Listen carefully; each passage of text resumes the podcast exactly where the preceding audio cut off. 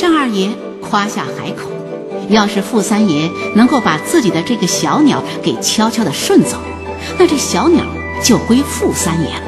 傅三爷不负所托，果然让单二爷吃了这个哑巴亏。单二爷会要回这只小鸟吗？这只有灵气的鸟，不只吸引了北京城的老少爷们儿，还引起了日本人的注意。欢迎您收听京味小说《闹市口》，作者田涛，演播梁岩。几天后。尚二爷见了傅三儿，冷冷的跟他说：“恭喜呀，三爷，我尚二爷的眼没瞎吧？”傅三儿抱拳，嘬着牙花子，作揖如捣蒜：“哎呦，二，爷您这是寒碜我，这都是被逼无奈，这不正想跟您说呢吗？”尚二爷嘴上说着客气话，脸上可没好色儿。不敢，三爷，老牛吃嫩草，除非是您这身份，多大的福气呀！没累着吧？好日子别紧着一天过。傅三儿知道这已经是让尚二爷看不上眼了，一个劲儿的摇头：“哎呦，不是您说的那么回事儿。”二爷，傅三儿想原原本本的把事情的根由说个清楚，可眼珠一转，不对，尚二爷不会是惦记那只鸟吧？我娶不娶二房，不至于让二爷脸上挂色儿啊！哎，二爷，即便是我娶了三宫六院，我也忘不了您那只鸟。您要是不放心，哎，那您就屈驾去搂搂。那小的，就您说那二房，哎，伺候爷似的伺候着您。照你这么说，我是非见见我这弟妹不可了。哎呦，等您定规矩呢，不是？大车店里人欢马叫，尚二爷进门就让伙计引进后院了。新人。嘿，长得说不上多俊，眉眼还算周正，尤其是水灵灵的一双眼，忽闪着，看去很是清澈透亮。脑后头盘着大丽花一般的发卷儿，黝黑明亮。见了尚二爷，落落大方的鞠躬，给尚二爷请安。举手投足，显然是位见过世面的新派女子。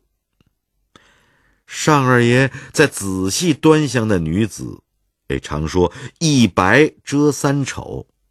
这位新弟妹白白嫩嫩的一张脸，一身碎花布蓝旗袍，不扭捏不做作，透出几分的灵秀。尚二爷等新人递过茶，就把红包放到桌上，恭喜啦！见女子抿着嘴儿，含笑远远站在了一边儿。哎，你嫂子在昌平乡下呢，等她忙过这阵子，你们姐俩说说话。女子应声着，是。转而似乎对昌平有些兴趣。嫂子是在昌平啊？多咱过去您捎上我，我可喜欢在乡下玩了。傅三儿听了，不住的皱着眉头。见女子还要说什么，就说：“行了，忙你的去吧。”还翻了女子一眼。尚二爷就笑了，端起盖碗喝茶。啊，不碍事，不碍事的。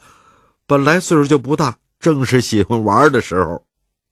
哎，正经说，三儿，我也喜欢乡下，水田，出气儿都舒坦。这时候新棒子刚下来，嗯，铁锅铁饼子，焦黄酥脆的搁这，嘿，我干嚼都能招呼他俩。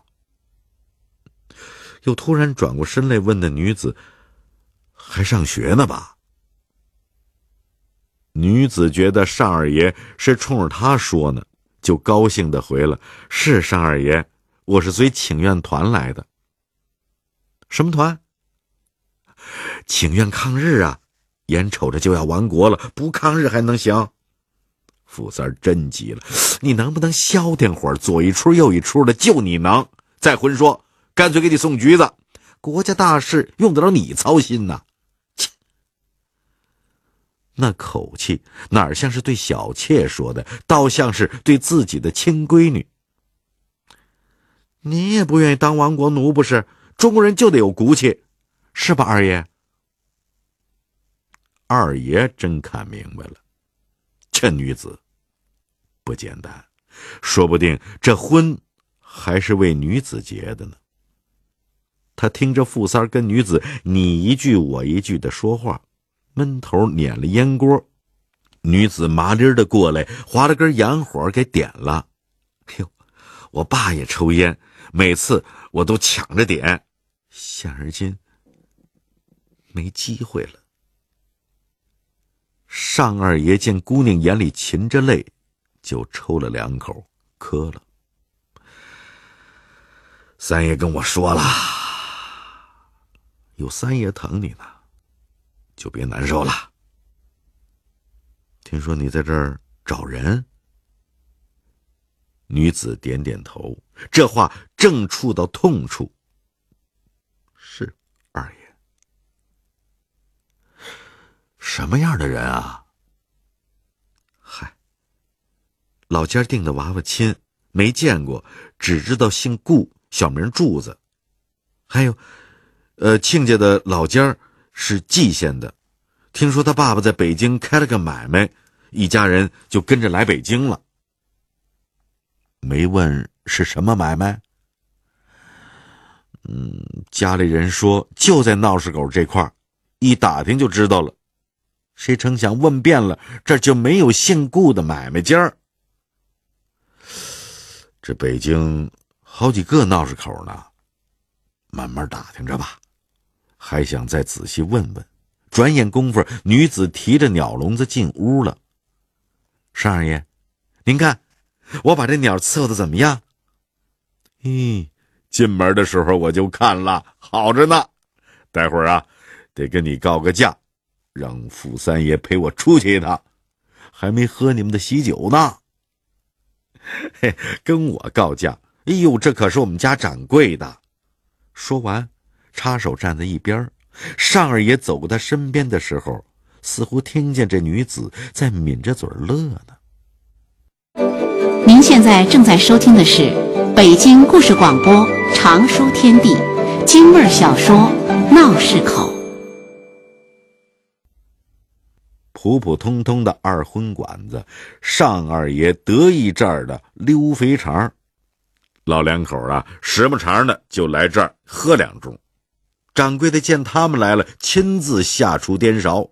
上菜的时候，饭馆掌柜的说：“哎，傅三爷，大喜日子，您这是糊弄二爷。”尚二爷连忙说：“哎，辛苦您了，我挑的地方啊，几天没吃这口，还真香。”掌柜的带手擦着桌子，二位爷这是照顾我呢，二位爷慢用。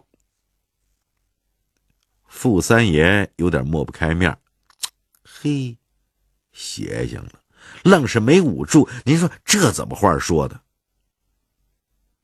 尚二爷也猜到了傅三的心思，别看傅三平日里愣头青似的，见到别人落难还真能伸把手。也就打趣他了，那女人不错，这不挺好的吗？啊，你有人解闷了，女人呢也找到根枝落下了，这不两全其美吗？富三儿听了，苦着脸摇摇头：“二爷爷，要不把他匀给您得了？嫂子不在跟前，正好让他给您捂脚。真佛面前不说假话，我根毛都没动过他。”这孩子心派，原意是怕他闹出事儿来。这回他没事了，嘿，我瞎了。尚二爷黑着脸，混说：“多大岁数了，还这么不着调？”没有啊，富三儿拦住了尚二爷的话茬儿：“全是假的，不冤您。您没留神呐，这街面上这阵子乱啊，好歹的。”给孩子个身份不是？尚二爷应了一声：“我明白了，你这是找了个不花钱的使唤丫头，卖身还债呢啊？哎，明白了不是？无利不起早不是？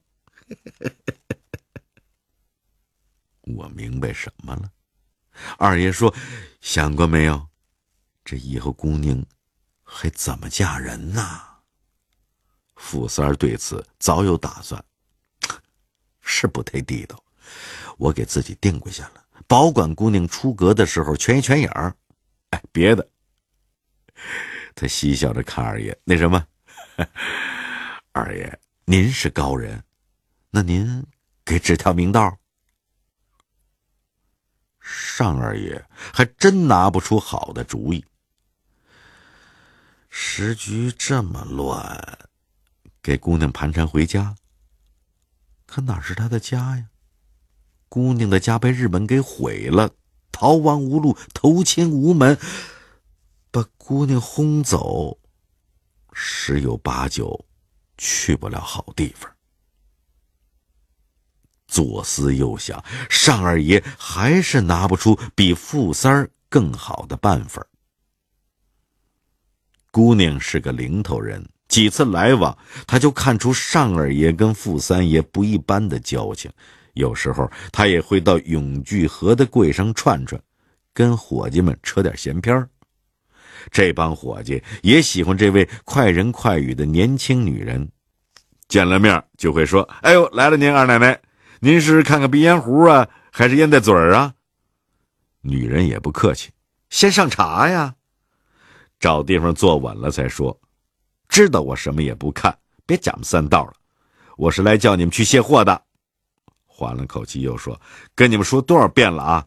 怎么就记不住呢？我叫玉书，宝玉的玉，书本的书，玉书。愿意呢，叫我一声姐姐。本来就比你们大，我可没占你们便宜啊。不愿意呢，就直呼其名，只要不叫什么二奶奶，随你们。”伙计们连忙说：“是了，玉书姐，那什么，我这就给您沏茶去。”达子听了，恶狠狠的：“嘿，玉书姐是你们叫的，一点规矩都没有。”之后细声细气的跟玉书说：“呃，玉书奶奶别生气，小的们不懂规矩，您多担待。”玉书秀眼圆睁：“滚边去！奴颜卑膝的，没有一点男人的骨气。”达子听了，更是呵呵的笑，骨气顶饭吃啊，还是顶钱花呀？鬼子来了，你头一个当汉奸！哎，这是买卖道不是？二奶奶是女中豪杰，我们服。哎，真轮得上我杀敌报国的时候，咱爷们也不会含糊，咱也杀他个七进七出。哟，你赵子龙啊，就你这小身板，当你的伙计吧。柜上有玉书接长不短的光顾，伙计们话也透着多了。这天，玉书问：“尚二爷呢？是不是又上鸟市了？”没有。达子像是有意在玉书面前诉苦。自从那只鸟被傅三爷偷走，尚二爷伤透心了。没见过傅三爷真不讲理的。不就一只鸟吗？男人要小气起来，看什么都金贵。达子连忙拦住：“您慢点说，二奶奶，这鸟跟鸟可差远了。”他指指玉书，又指指伙计们：“人跟人不能比，您落难了，还是二奶奶，这叫贵人贵命。二爷的红电壳在四九城独一份按过去说，只有王爷的身份才配得上养那鸟。您琢磨，被人偷去，能不伤心吗？”玉书点头沉思。怪不得常有人到大车店去看鸟呢，还去的时候还大包小包的礼品，比串亲戚还隆重。我以为是跟傅三爷的交情呢，感情是为了看鸟啊。可不是嘛，二奶奶。冬至这天，傅三爷身穿灰色棉袍，头戴黑色棉帽。手里提着鸟笼子，来到永聚河柜上。伙计们连忙给傅三爷看桌上茶。没等傅三爷说话，跟着进来的玉书两眼迅速在客厅一扫。尚二爷呢？达子说：“回二奶奶的话，掌柜的去天桥了。”玉书穿着枣红缎子棉袍，俩手揣在手捂子里，黑亮的发卷，脸色红润，真如戏里说的好一个面如桃花的娇娘。达子只顾想得出神，玉书问话也没听清。达子，傅三爷跟着说：“这问你话呢，你怎么没跟着掌柜的？”哦，掌柜的说想自己转转，心里闷得慌，不是？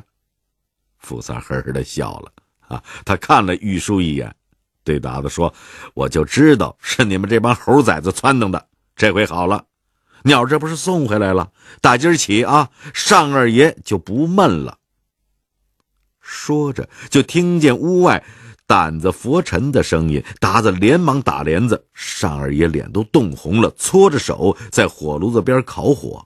哎，二位坐吧。今儿这么闲在，请我吃饺子呀？玉书抢在头里，怎么敢跟您比呀？大冷天的，还有闲心饶似的逛玩意儿。尚二爷呵呵的笑，比不了你们年轻啊，老胳膊老腿的，不活动就抽抽了。傅三爷瞪了玉书一眼：“你能不能消停会儿啊？”见玉书撅嘴，就哄着哟：“哎，对了，呃，你嫂子来了，后边看看去。”玉书笑了。好啊，尚二爷，嫂子来了，您也不言一声，我今儿不走了，让嫂子给我包饺子吃。尚二爷说声好，还有月上摘的酱牛肉，哎，再拌个白菜心，饺子酒。傅三儿拦住话头，哎，二爷，跟您说个事儿，鸟给您送过来了，今儿冬至，该您玩些日子了。尚二爷一听，心里一惊。傅三儿今儿是玩的哪一出啊？不过瞬间他就明白了，鸟是尚二爷的，归谁玩还傅三儿说了算。尚二爷咧嘴笑了，好，那咱就一对一粘着，明年这时候我给你拿过去。傅三儿说：“哎，要不您是爷呢？我听您的。”单二爷呵呵一笑，转身叫：“达子，温酒吧。”地地道道的京腔京韵，难得一见的北京风情，老北京的一段老故事，老北京玩家的趣味人生，家国之情怀，京都之气象，玩物之雅趣，人际之分寸。都在这余音缭绕的故事当中让人回味。欢迎您明天同一时间继续收听《常书天地》节目。京味小说《闹市口》选自《北京文学杂志》，作者田涛，演播梁岩，编辑张璐，录音马笑宇。